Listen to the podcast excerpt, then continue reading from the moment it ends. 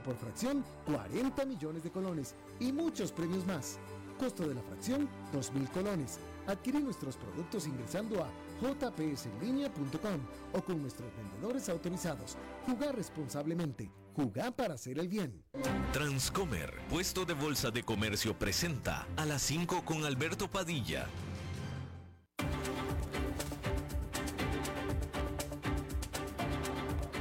Inicia a las 5 con Alberto Padilla. Un programa diseñado con el objetivo de llevarte diariamente un tema de actualidad, acompañado siempre de reconocidos editorialistas, de lunes a viernes a las 5 de la tarde por CRC 89.1 Radio. A las 5 con Alberto Padilla. Hola, ¿qué tal? Saludos, bienvenidos a esta emisión de A las 5 con su servidor Alberto Padilla. Muchísimas gracias por estarnos acompañando. Muchas gracias por estar ahí. Le mando cálidos saludos desde la señal y las instalaciones de CRC 89.1 Radio en San José, Costa Rica, desde donde estamos transmitiendo hasta el punto en el tiempo y en el espacio en el que usted nos está escuchando, porque estamos saliendo en diferentes vías simultáneamente, por ejemplo, en Facebook Live, en la página de este programa, a las 5 con Alberto Padilla. Estamos disponibles en el canal de YouTube de este programa. Estamos también en Eh, en podcast, en las principales más importantes plataformas para ello, como Spotify, Apple Podcast, Google Podcast y otras cinco importantes más. Aquí en Costa Rica, este programa que sale en vivo en este momento a las 5 de la tarde se repite todos los días a las 10 de la noche aquí en CRC 89.1 Radio. En esta ocasión me acompaña al otro lado de los cristales, tratando de controlar los incontrolables, el señor David Guerrero y la producción general de este programa siempre poderosa desde Colombia a cargo del señor Mauricio Sandoval. Hay que comenzar informándole que jamás se reporta que liberó a 24 rehenes, todos ellos de nacionalidad israelí y tailandesa, después de esta tregua temporal que inició en Gaza este viernes en la mañana de aquella zona. Por su parte, Israel liberó a 39 prisioneros palestinos. Asimismo, 60 camiones de ayuda o con ayuda humanitaria fueron eh, permitidos para cruzar de Egipto hacia Gaza. Esta pausa de cuatro días en las hostilidades, se espera que en este tiempo Israel libere un total de 150 prisioneros palestinos y permita la entrada a Gaza de 300 camiones con ayuda humanitaria por día. Todo esto a cambio de que jamás libere a 50 rehenes de los casi 250 que tiene originalmente en sus manos que secuestró desde el octubre 7. Así es que tiene usted eso. Hay que decir que en otra información, un grupo industrial pronostica que los productores de petróleo y gas de Canadá producirán casi 500 más o, más bien eh, perforarán, más bien perforarán 500 más pozos durante el 2024, lo cual es un aumento del 8% con respecto de este año. Estos eh, planes han sido impulsados por la perspectiva de nuevos oleoductos, como por ejemplo la expansión del Trans Mountain o el Transmontañés. El primer ministro de Canadá, Justin Trudeau, había prometido el imponer un límite a las emisiones de mm, gases de invernadero de esta industria. Sin embargo, eh, todas estas legislaciones han estado eh, retrasándose cada vez más. Presuntamente hemos de pensar por producto de influencia, por no decir que de lobby o cabildeo por parte de la industria. China permitirá temporalmente la entrada sin visa a los ciudadanos de Francia, Alemania, Italia, Malasia Holanda y España. Y esto lo está haciendo como un intento de impulsar su industria turística.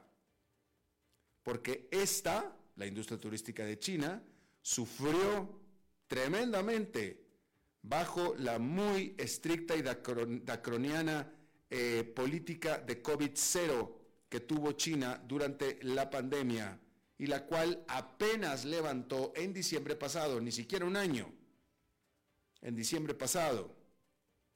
Esta medida unilateral significa que los visitantes de estos países pueden quedarse visitando China sin visa hasta 15 días.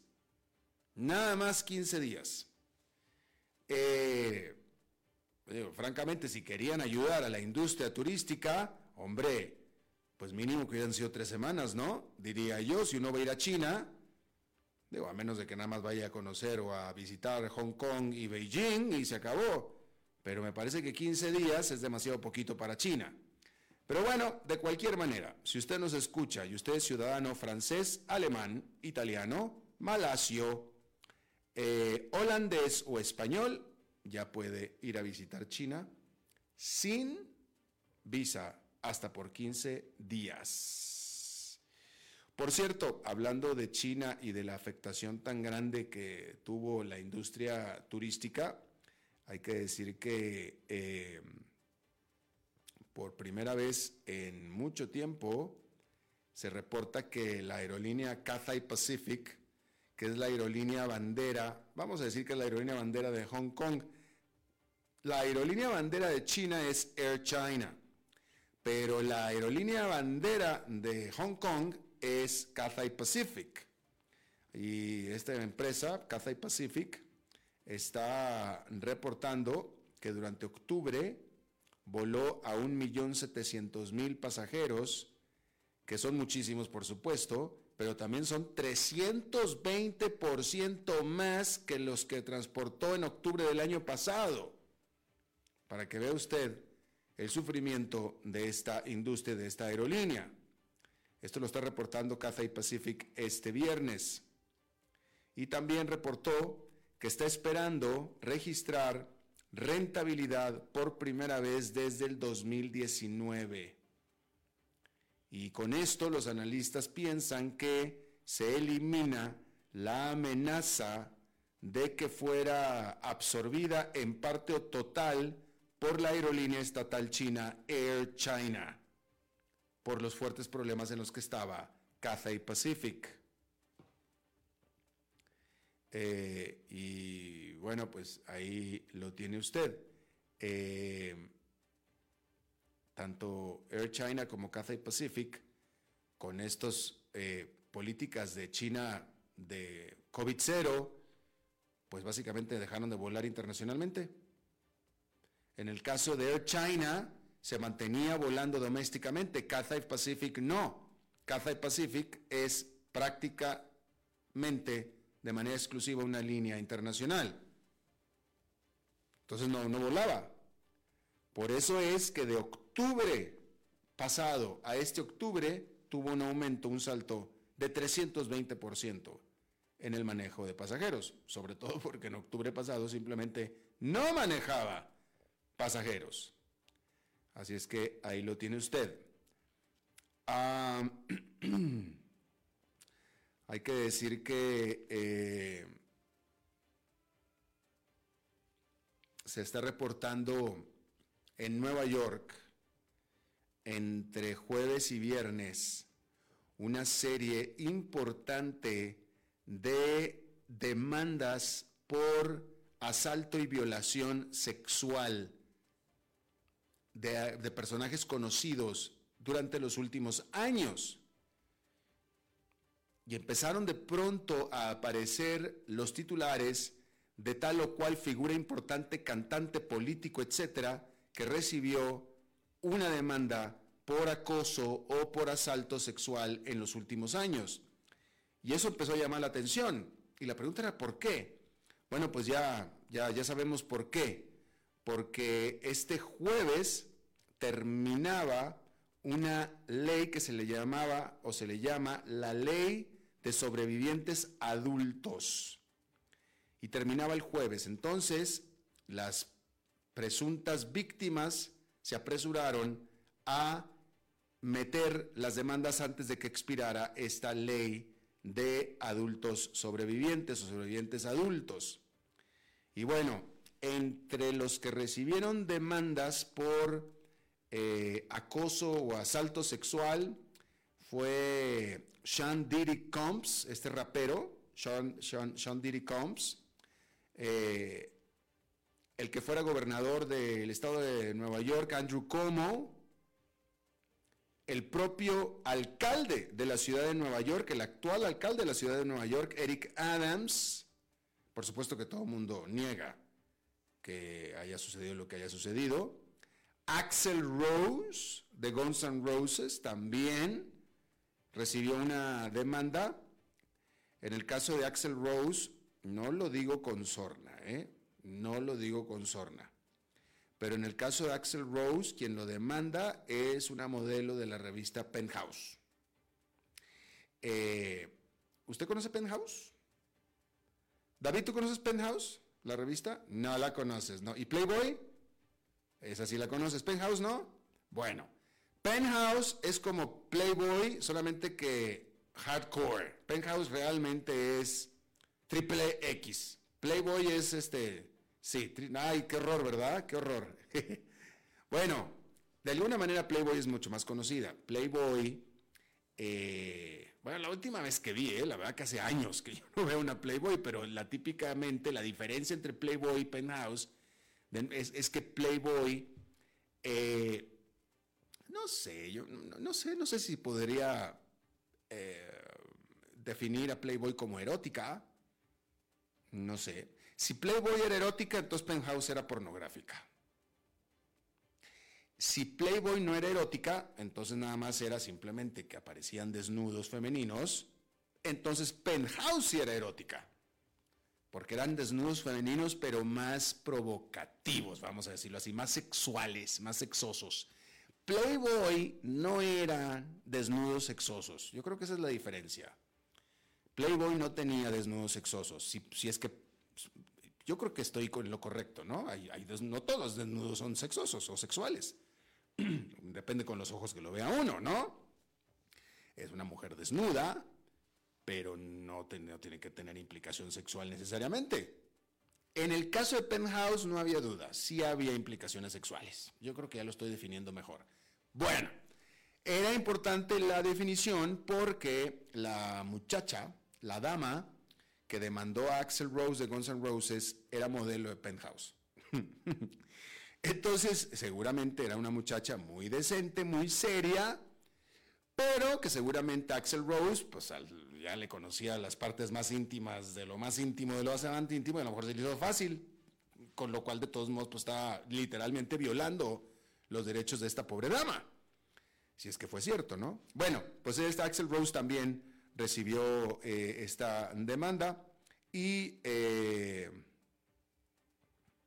hay que decir que esta ley, esta ley de eh, sobrevivientes adultos permitía nada más de manera temporal el meter una demanda que de otra manera hubiera sido considerada ya demasiado antigua, demasiado vieja, que había pasado demasiado tiempo. Es decir, abrieron una ventana de oportunidad. Entonces, de tal manera que estos famosos, estos presuntos asaltos sucedieron en la década de los noventas, por ejemplo. Y bueno, pues ahí lo tiene usted. Eh, eh, estos casos. déjeme informarle que eh, en Holanda, Geert Wilders, el líder del grupo ultraderechista o del partido ultraderechista Partido de la Libertad, no pudo formar gobierno en su primer intento después de que el Partido Liberal, son dos partidos, uno es el Partido de la Libertad y el otro el Partido Liberal, eh, no quiso unirse para formar un gobierno con Geert Wilders. este partido de Wilders emergió de manera sorpresiva ganadora en las elecciones de este miércoles. Eh, los holandeses pues ya están acostumbrados a formar coaliciones y que se hagan estas negociaciones por coaliciones para formar un gobierno. Hay que decir que el último gobierno que se formó tardó 271 días en formarse. Así es que habrá que ver cuánto tarda este nuevo gobierno con este Geert Wilders de ultraderecha, nacionalista, anti-inmigración en Holanda.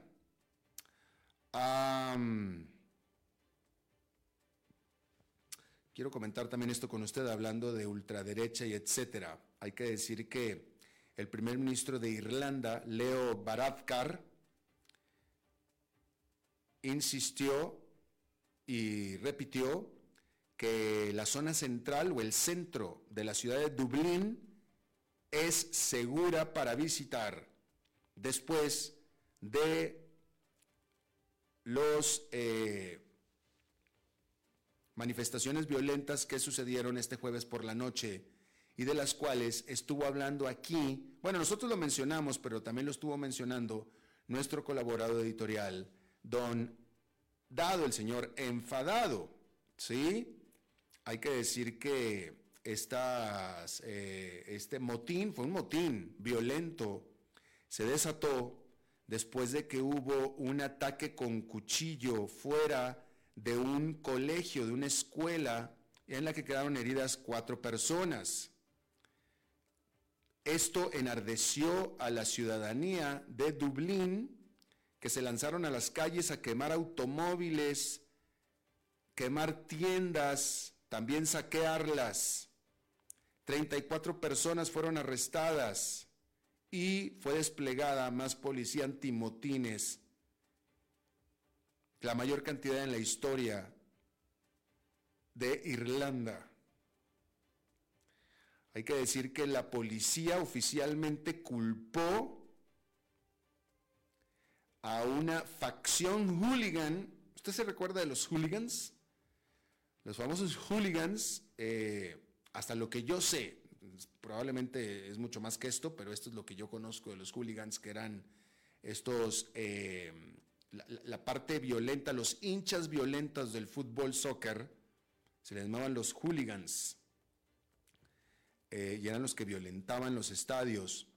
Y bueno, la policía de Dublín o la policía de Irlanda culpó a una facción de hooligan dominada por ideología ultraderecha. Y aquí quiero detenerme un poquito en lo que dijo el señor Dado y eh, con una disculpa por el señor Dado, si nos está escuchando le mando saludos, si no, pues igual le mando saludos, pero no le, no le advertí de a él que iba a hablar sobre algo que él, el señor Dado, habló. Em, y lo siento, pero, a ver, me voy a referir a esto porque el señor Dado ayer cuando habló de esto, eh, él habló con respecto a la información que él tenía. Y él, él, habló sobre estos ataques con cuchillo que desató esta violencia callejera en Dublín y etc.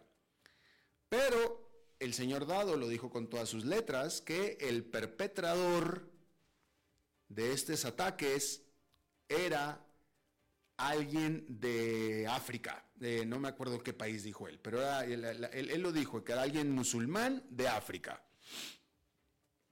¿Sí? Lo dijo el señor Dado. Yo ayer cuando lo dijo, yo me quedé callado porque yo no estaba bien informado, no tenía toda la información. Yo cuando el señor Dado dice algo que está medio jalado de los pelos, con todo y que él no tiene pelos, siempre se lo señalo. Pero ayer me quedé callado porque no tenía yo la información completa, entonces no podía refutar ni comentar nada de lo que él dijo al respecto. Pero sí el señor Dado recalcó y dijo con toda seguridad y con toda autoridad, como siempre habla él, de que quien perpetró este ataque con cuchillos era alguien de África musulmán. A mí me llamó la atención, pero como no podía refutarlo, me quedé callado. Bien, eso es lo que dijo el señor Dado. El problema del señor Dado es que, ¿qué es el problema con todos los ultraderechistas o con todos los ultras? yo creo que es el problema con todos los ultras, derechistas e izquierdistas, simplemente ultras, es que tienen sus medios de información que no son tradicionales, de los cuales desconfían, y entonces agarran y escogen los medios de comunicación que sí quieren confiar en ellos y ya se basan en todo en ellos. Y lo que digan esos medios de comunicación ya es la verdad. Ok, aquí es la verdad. Aquí es la verdad. Primero que nada, las autoridades de Irlanda culparon a una facción de hooligans dirigida por ideología de ultraderecha, para empezar. Los propios policías de Irlanda está diciendo esto. Ultraderecha, liderada por ideología de ultraderecha, ¿sí? La realidad, y esta es la realidad, es que las autoridades oficialmente no han dicho de qué nacionalidad es el perpetrador de este ataque con cuchillos. Punto. Lo demás son chismes. Son chismes. Y aunque fuera, aunque fuera africano y musulmán, habría que ver por qué, primero que nada. Porque una, o sea, vaya, digo, cualquiera puede romper la ley, cualquiera puede hacer un ataque con cuchillo. ¿Me explicó? Pero si yo, yo, mexicano, disque católico o cristiano, hago un ataque con cuchillo y otro negro o un africano con, que es musulmán hace también un ataque con cuchillo, a él lo van a señalar peor que a mí, solamente porque es africano y musulmán. Pues no, ¿me explico? Primero que hay que ver por cuáles son las motivaciones. Entonces, el, africano musulmán fue un ataque terrorista. Yo, lo mío, no sé, me volví loco, yo no sé qué pasó. Y pues no, hay que ver primero qué fue lo que pasó. Pero la realidad y esta es la realidad, es que las autoridades no han dicho, revelado oficialmente la nacionalidad del perpetrador de este ataque. Así es que lo que dijo el señor Dado anoche son mentiras, simplemente son mentiras. Son mentiras, son chismes, no verificados. Que estas gentes, y ahora sí tengo que señalarlos, estas gentes sacan de sus medios de comunicación y lo dicen como verdad que seguramente fueron los mismos medios de comunicación que estos famosos hooligans, esta facción de hooligans, liderados por una ideología ultraderecha, se lanzaron a la calle. Estoy siendo claro con el punto que estoy tratando de hacer. ¿Sí? Este. Y sí, bueno, lo, que estoy diciendo es que el, señor Dado eh, lo denunció aquí al aire en la primera oportunidad que tuvo, información absolutamente no verificada, ni por él ni por nadie, no verificada, cosa que, cosa que es medio imperdonable con el señor Dado porque él es periodista. El señor Dado es periodista profesional. Nada más que ya está muy dominado por su ideología. Y se lanzó a hacer una, una afirmación la cual no podía y no estaba en posición de afirmar. Y ese es el problema de todo esto. Que cuando alguien ya se hace de una ideología extrema, derecha o izquierda, la que sea, derecha o izquierda, ya dicen cualquier cosa. Y en el caso del señor Dado, y, le mando un abrazo fuerte, pero ya perdió, el señor Dado ya no es periodista. Yo lo conocí como periodista, he trabajado con él como periodista, es un gran periodista, Nada más que ya dejó los principios periodísticos para un lado y ya ahora mejor dice y abraza la ideología que él escogió abrazar y eh, apoyar y ya, ya olvidó los principios periodísticos, ya los olvidó. Y entonces ya aquí vino a afirmar que el perpetrador era un africano musulmán. Cosa que no está verificada. No está verificada. No las autoridades no lo han dicho. Los medios serios de comunicación no han dicho la nacionalidad y al contrario han especificado, las autoridades no han revelado la nacionalidad de esta persona. Y sus razones tendrán. Porque yo no veo por qué, si, si el perpetrador es un musulmán, de cualquier parte del mundo, en este caso africano, como dijo el señor Dado, si es que así fuera, y esa fue la razón por la cual hizo el ataque, porque es un africano musulmán, yo no veo por qué no lo, no lo dijeran las autoridades de Dublín. Lo hubieran dicho con todas sus letras. Es un musulmán haciendo un ataque terrorista. Pero no, no lo han dicho. ¿Por qué? Porque no lo saben, por cierto. O saben, por cierto, que no. Cualquiera de las dos. Pero es muy irresponsable venir a afirmar lo contrario y mucho más por parte de un periodista profesional, mucho más. Pero bueno, digamos que aquí el señor Dado eh, se presenta no como periodista, esto es aquí una infidencia que yo acabo de hacer, una confidencia que yo acabo de hacer, que el señor Dado originalmente es un periodista profesional. Y aquí tiene el micrófono abierto para venir a decir lo que sea. Y lo va a poder seguir haciendo. Se le va a cuestionar y se le va a corregir cuando haya que hacerlo, como lo estoy haciendo en este momento pero sí es necesario que estemos atentos a lo que está sucediendo cuando alguien abraza ideología extrema de cualquier lado, sea derecha o sea izquierda. Ya afirman cualquier cosa. Y no nada más que la afirman, se la creen. Se la creen. Lo primero que hace un periodista es dudar cualquier cosa que lee. Como yo anoche, anoche cuando lo dijo el señor Dado, yo me saltó. No, es que es un africano musulmán. Yo dije, mm, yo no lo he leído, pero si lo dice el señor Dado debe ser cierto, pero no puedo decir nada porque no lo he comprobado. Bueno, ya lo comprobé, no han dicho todavía qué es. Pero bueno, ahí lo tiene usted. Quería yo nada más eh, aclararle este asunto. Eh, y bueno, pero y el problema de todo esto es que esto al final, desafortunadamente, genera violencia. ¿Qué es el problema? Es el problema de todo esto, genera violencia. Gente muere, gente muere con estas cosas. Allá en Dublín ya gente perdió sus negocios, les quemaron sus autos y sus eh, tiendas por un chisme.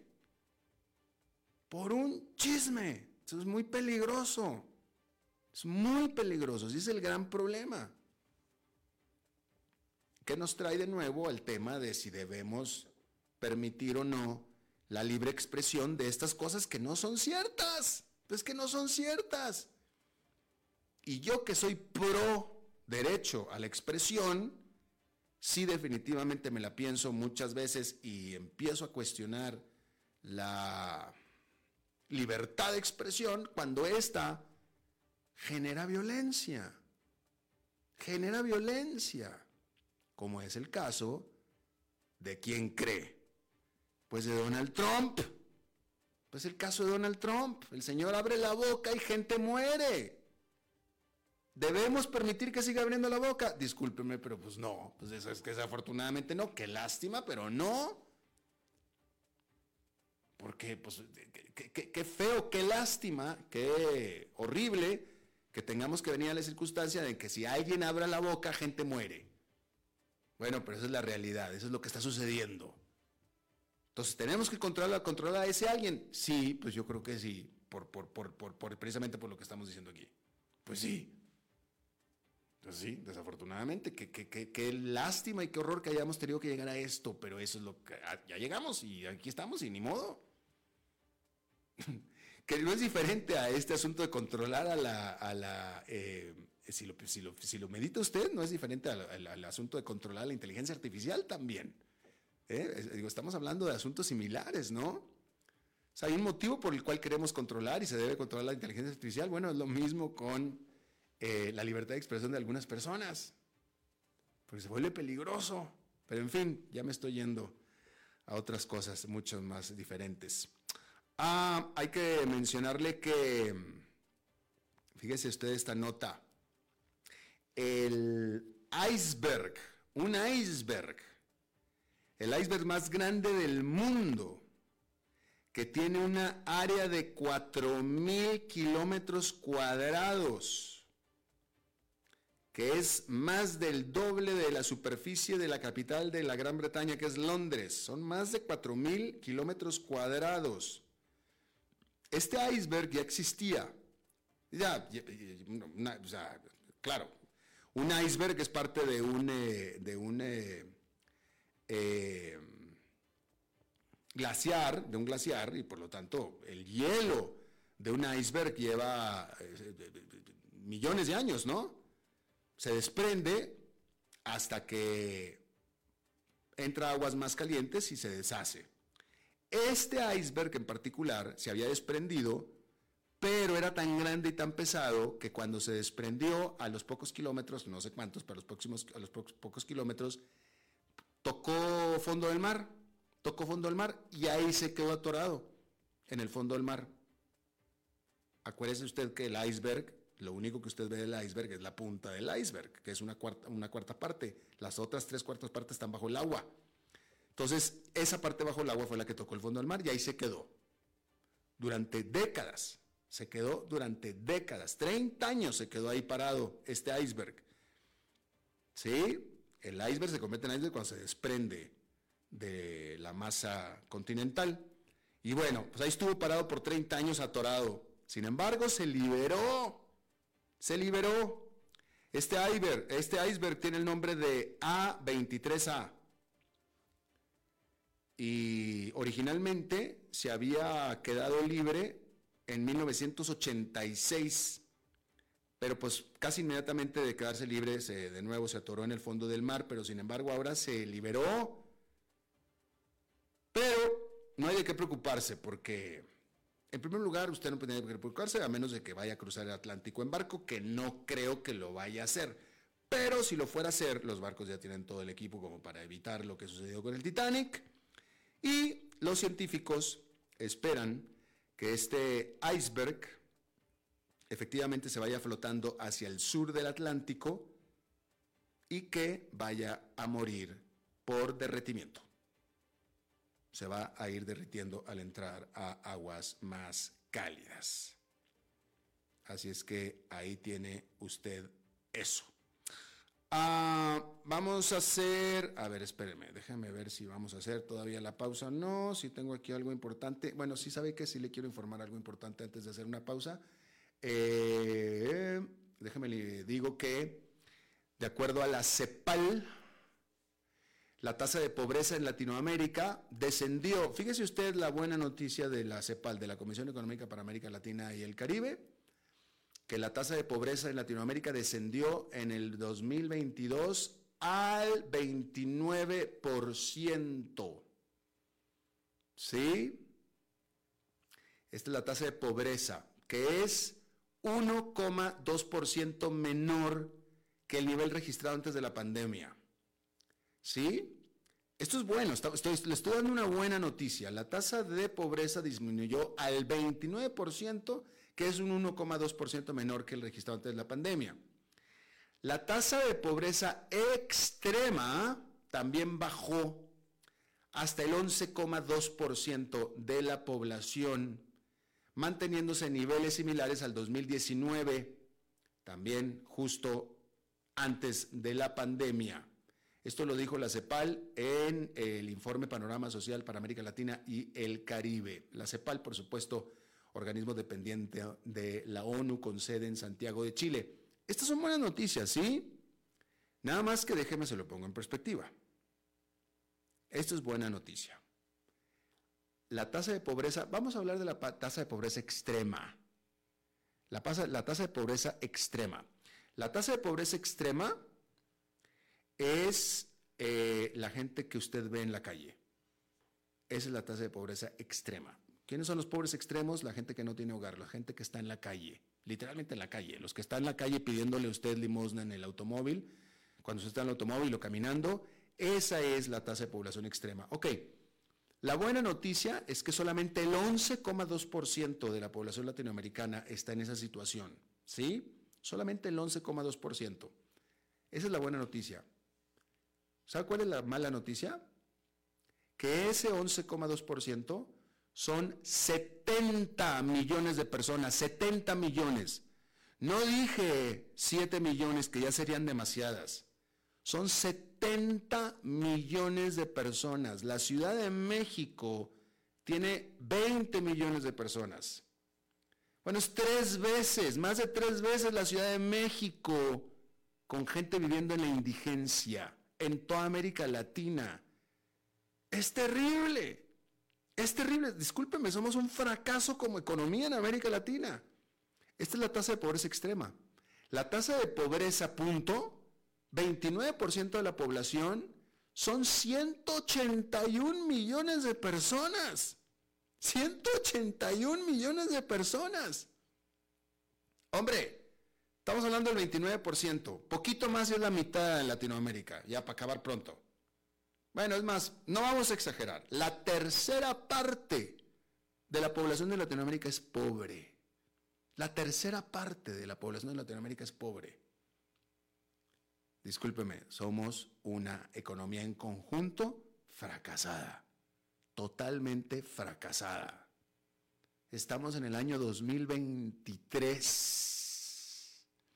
En el mundo se habla de la nube, en el mundo se habla de los automóviles eléctricos, de los cohetes al espacio, de la inteligencia artificial se habla en el mundo.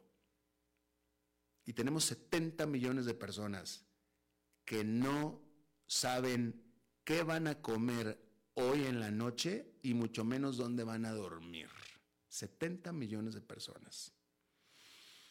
Bueno, ahora sí, vamos a hacer una pausa y regresamos con más. A las 5 con Alberto Padilla por CRC 89.1 Radio. Aprovecha los últimos días del noviembre negro de Tractomotriz con descuentos de locura. Consulta por los precios de liquidación que tenemos en maquinaria de limpieza industrial y profesional, aspiradoras, fregadoras de piso, extractoras de alfombras, hidrolavadoras y mucho más. Visítanos en La Uruca a un costado de la Pozuelo o ingresa a tractomotriz.com. Consultas al WhatsApp 8972 0000. Tractomotriz, será un gusto poder asesorarte. Ok, ya te has reído con nosotros, has aprendido con nosotros y nos hemos conocido más, pero es hora de ponernos serios. El mejor momento para invertir fue hace 10 años y el segundo mejor momento para hacerlo es hoy. Entra a transcomer.com, convertite en un inversionista y transforma tu destino. Transcomer, puesto de bolsa de comercio. Construyamos juntos su futuro. Somos expertos en eso.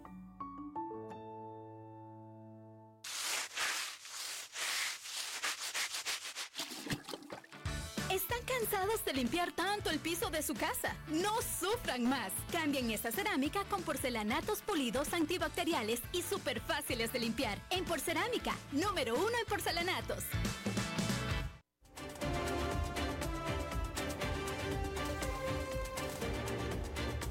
Seguimos escuchando a las 5 con Alberto Padilla.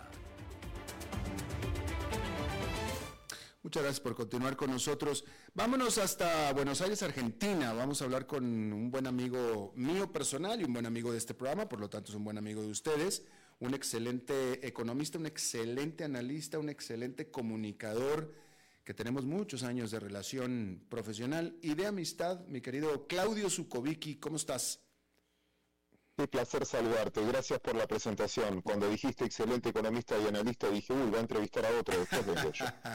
Oye, Claudio, no sé si estabas escuchando la nota que leí hace un momento sobre la CEPAL.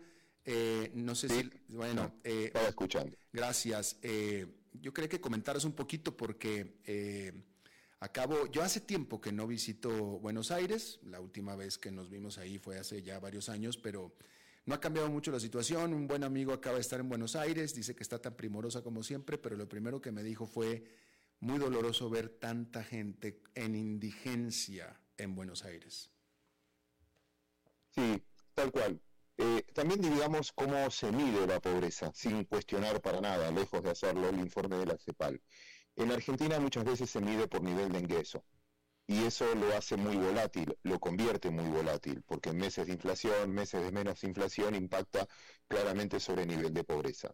Pero el tema, que creo que es en toda América Latina y ahora se profundizó en Argentina, cuando la pobreza es estructural, cuando la pobreza es de infraestructura, que no se trata solo de ingresos, es cuando no tenés las cloacas, no no tenés la infraestructura suficiente para llegar a la higiene y sin higiene generás eh, muchas más desigualdades de cara al futuro, la imposibilidad de salir de esa situación.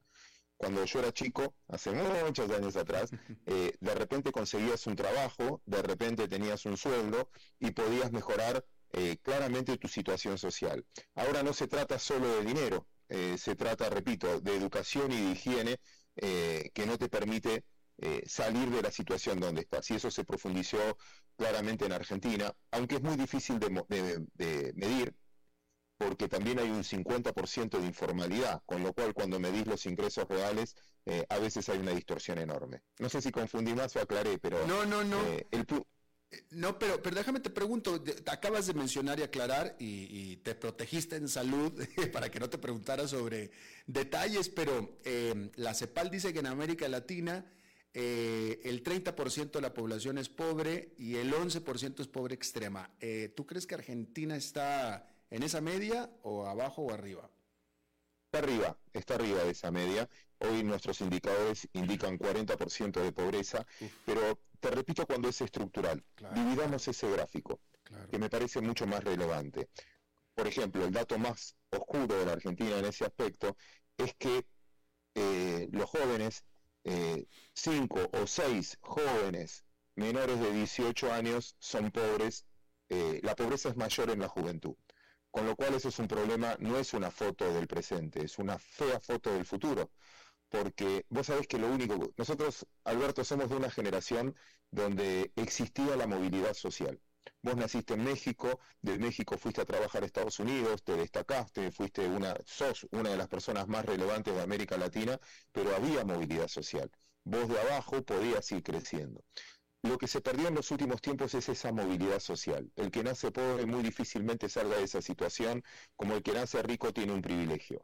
Desde ese punto de vista me parece que se se perdió el mérito de intentar pelear por salir de esa realidad. Y eso, ese nivel, esa nivelación, no lo hacía la distribución del dinero. Creo que en América Latina se confundió distribución con movilidad social. Distribución es sacarle a uno para darles a otros.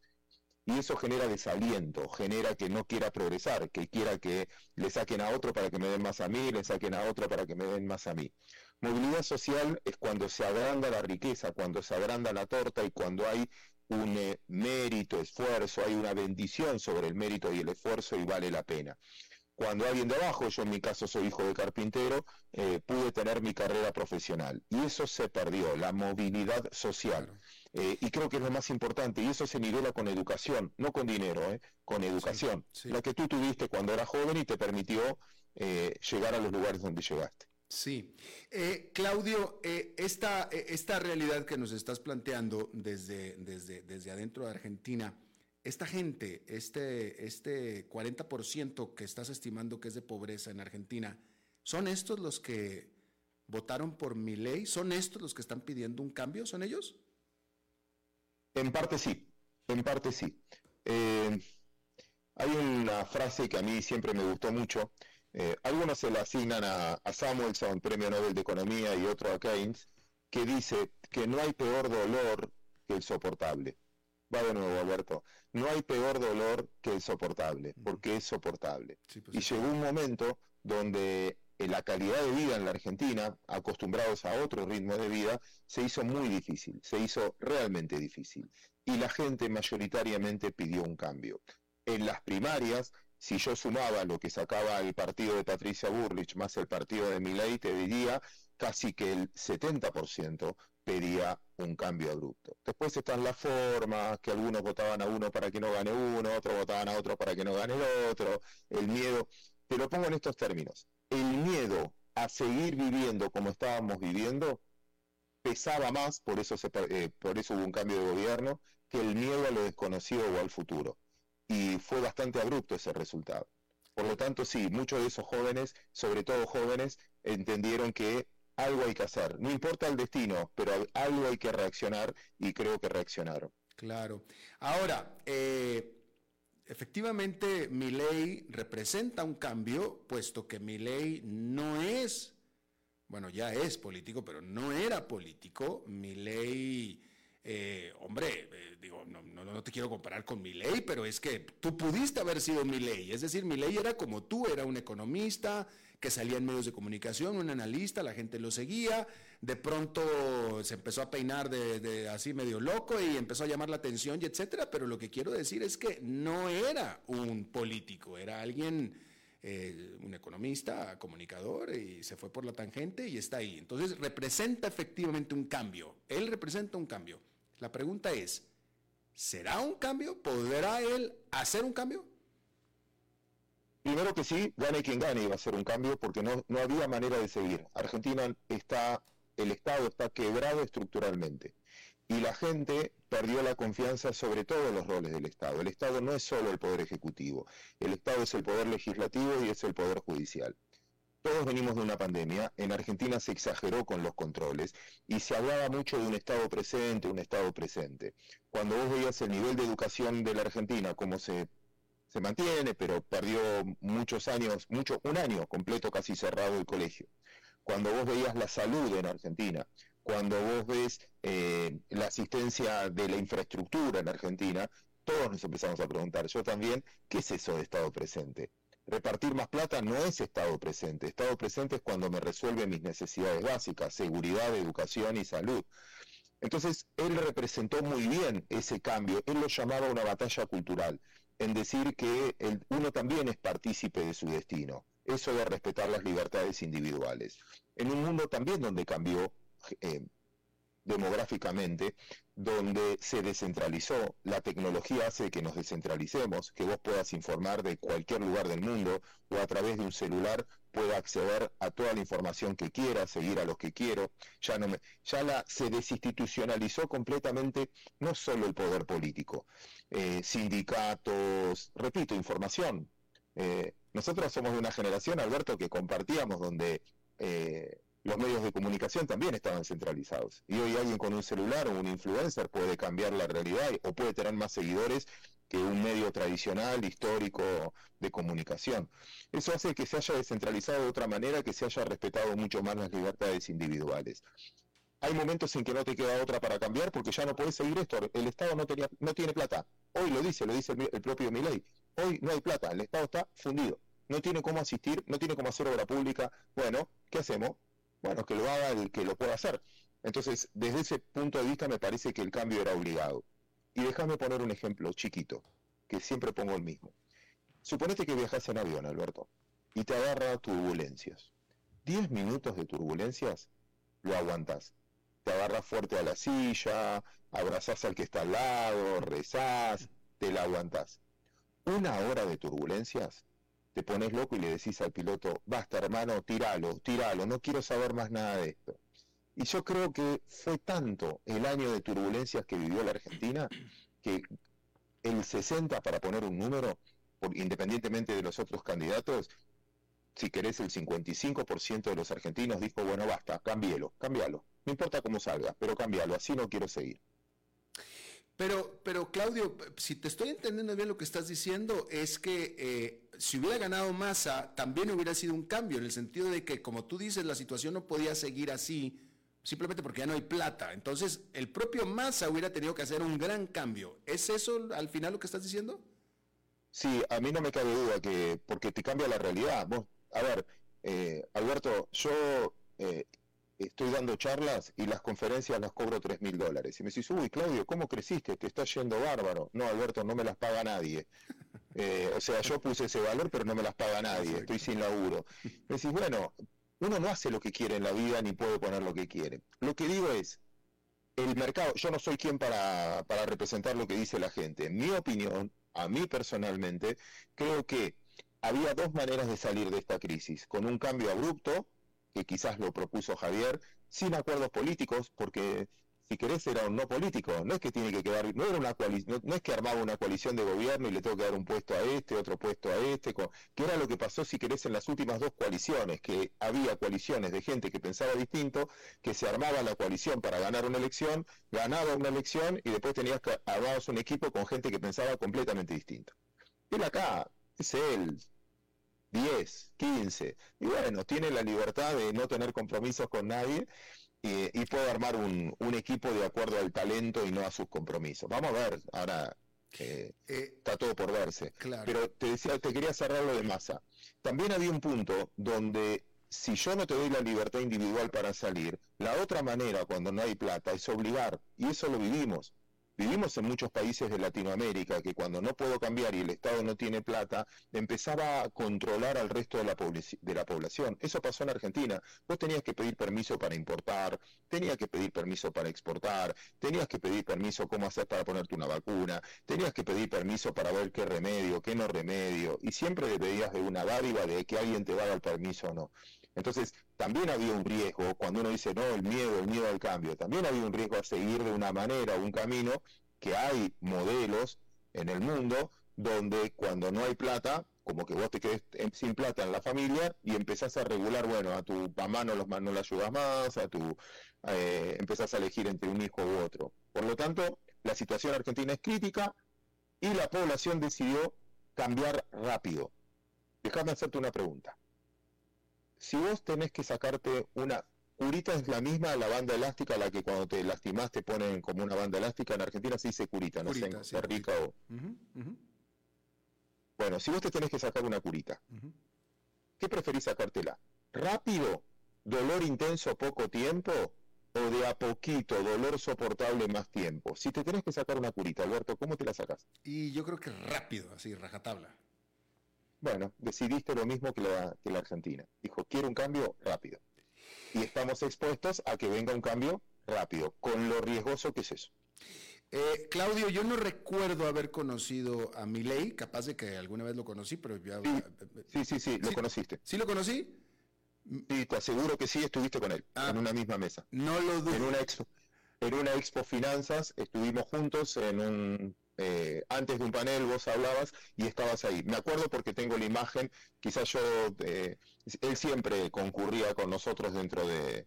Eh, vos estabas. Ah, bueno, era, la figura internacional, vos abrías los paneles, eras nuestro analista internacional y después veníamos los locales. Sí, exacto, sí, pero, pero tengo yo, vaya, yo siempre dije que yo estaba en la posición totalmente equivocada porque yo tenía, mi, mi capacidad de disco duro siempre fue muy, muy pequeñita. Pero yo estaba convencido de que tú sí lo ibas a conocer, eh, y yo sé que tú lo conoces. Em, eh, no sé si tengas algo que ver con él. Eh, Darío Epstein estaba con él, hablando de los amigos míos. Claro, ahí está. ¿Ves? Darío, también, que vos lo conoces, sos amigos. Sí, Darío, sí. Darío, sí. ¿Cómo es? háblanos un poquito de Javier Milei. ¿Es cierto que está loco? a ver, no, no, no, no. Yo no tengo, no estoy en política, no tengo nada que ver, no formo parte, no voy a estar en política, me gusta la vida de otra manera. Eh, lo conozco como eh, nada, porque yo tengo muchos años y tengo muchos años de, trabajo en Argentina. Eh, es, una, es, una, persona muy inteligente, muy inteligente. siempre un ICQ por medio del presente de, por encima del promedio. Siempre yo pongo el ejemplo, habré discutido cinco veces con él y la verdad que con el tiempo las cinco veces tuvo razón él, no yo. Em, pero bueno, es, una cosa es, es em, la academia, una cosa es lo que debes hacer, pero la vida se trata de otra cosa, no solo de lo que uno debería hacer. En la vida, Alberto, ninguno de tus oyentes, ninguno de tus televidentes, ni vos ni yo, hacemos lo que queremos ni lo que debemos, hacemos lo que podemos con lo que tenemos. Y ahora está prueba la tolerancia de entender que muchas veces las cosas no salen como deberían salir. Y cuál es tu maniobra al entender que, bueno, yo tenía que ir para tal lado, pero la sociedad no está preparada. Segundo, entender la sociedad, si está preparada para los cambios que tienen que venir. Eh, pero es una persona muy capaz, no está loco, no, para nada. Eh, el tema es que a veces cuando son muy inteligentes las personas, eh, piensan mucho más rápido de lo que lo puedan expresar y a veces lo ves así, de esa manera.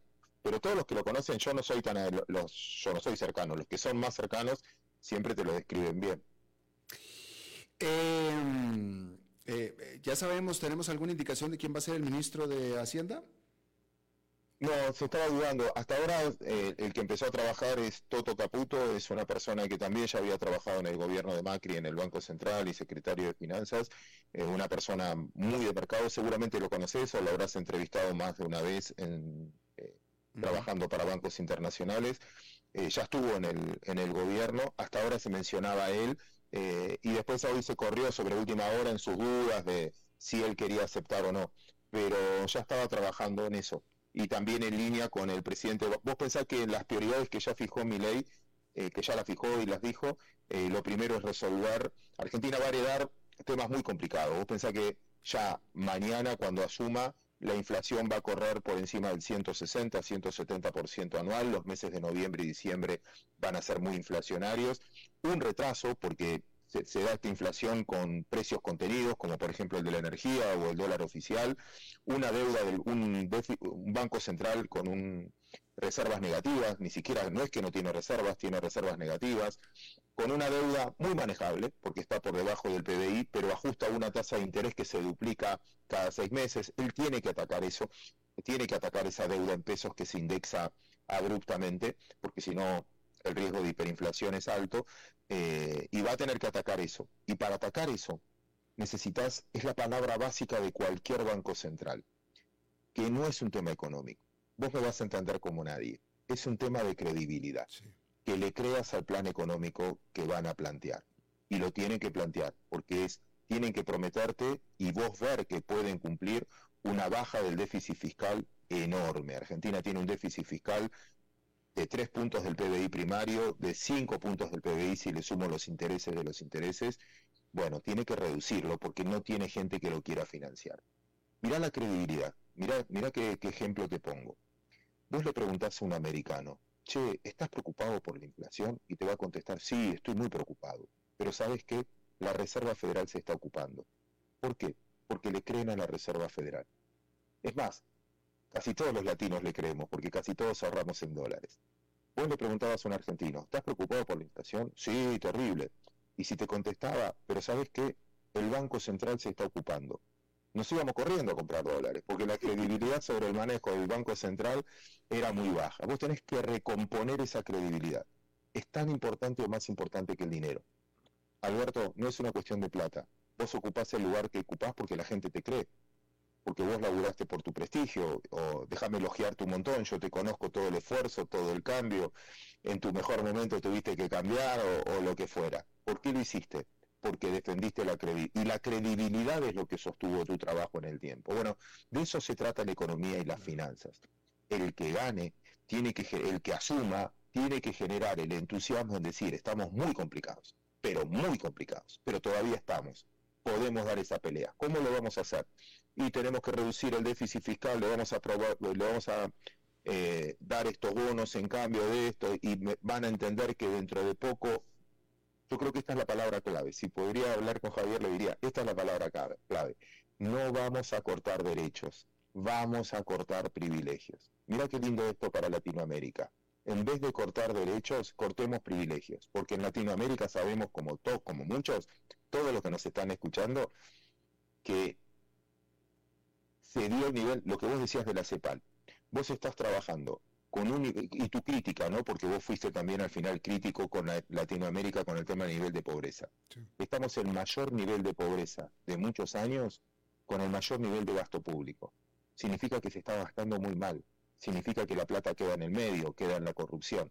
Entonces, qué bueno si atacan los privilegios y no la ayuda a la gente para que tenga educación y demás. Perdón que hable mucho y ya parezco un político, aunque no, lo quiera, pero eh, el punto que quería darle un énfasis muy fuerte a la credibilidad en esto. Claro, por supuesto. Toma posesión a principios de diciembre, ¿no es cierto? El 10 de diciembre. 10 de diciembre. Bueno, ¿qué te parece si estamos hablando de nuevo 10, 11, 12 de diciembre? Un honor para mí compartir este tiempo contigo. Gracias, mi querido Claudio. Así que sí. Bueno, perfecto, ya está, ya estás amarrado. Claudio Zukovicki, economista, gran amigo, te mando un fuerte abrazo. Igualmente, gracias por el llamado. Gracias, hasta la próxima. Bien, eso es todo lo que tenemos por esta emisión y por esta semana de a las 5 con su servidor Alberto Padilla. Muchísimas gracias por habernos acompañado. Espero que termine su día en buena nota, en buen tono, que tenga muy buen fin de semana y nosotros nos reencontramos en la próxima. Que la pase muy bien. A las 5 con Alberto Padilla fue traído a ustedes por Transcomer, puesto de bolsa de